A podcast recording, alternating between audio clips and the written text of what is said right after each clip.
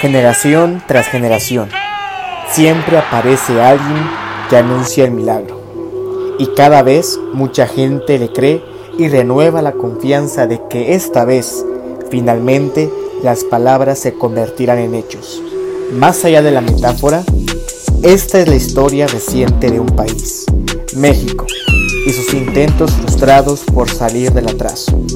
Una historia que se contará aquí en forma rapsódica partiendo de mediados de los años 40 del siglo pasado.